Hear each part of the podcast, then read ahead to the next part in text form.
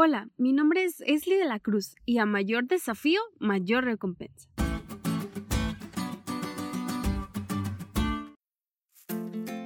El día de ayer tuve una conversación con unos amigos en donde surgió la siguiente pregunta. ¿Por qué a los que hacen cosas malas les va bien? En la plática surgieron muchas respuestas, comentarios, desde muchas perspectivas, pero me quedé pensando en por qué sucede esto. Al final de todo, encontré la respuesta cuando hacía este podcast.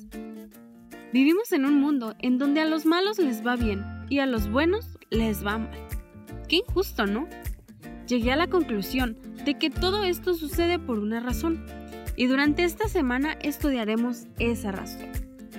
La lección de esta semana nos hablará acerca del gran conflicto que existe entre Dios y Satanás. Veremos cómo este conflicto nos trae consecuencias negativas en nuestros tiempos, pero sobre todo estudiaremos cómo ser vencedores en esta batalla y en las batallas personales que día a día atravesamos y que a veces comienzan a tornarse normales.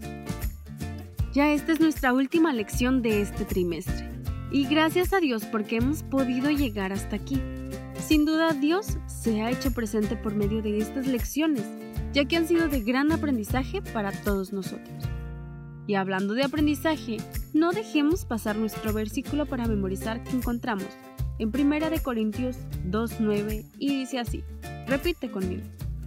Antes bien, como está escrito, cosas que ojo no vio, ni oído oyó, ni han subido en corazón de hombre, son las que Dios ha preparado para los que le aman. Esta es una hermosa declaración Dios tiene preparado algo hermoso para nosotros, algo que nuestra mente finita no puede comprender.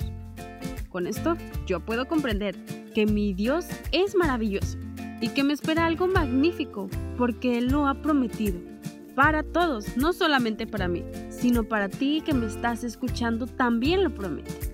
Así que deseo que tengas una feliz y bendecida semana y que Dios siga obrando en tu vida.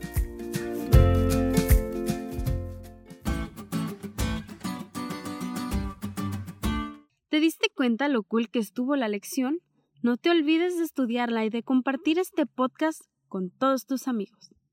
Es todo por hoy, pero mañana tendremos otra oportunidad de estudiar juntos.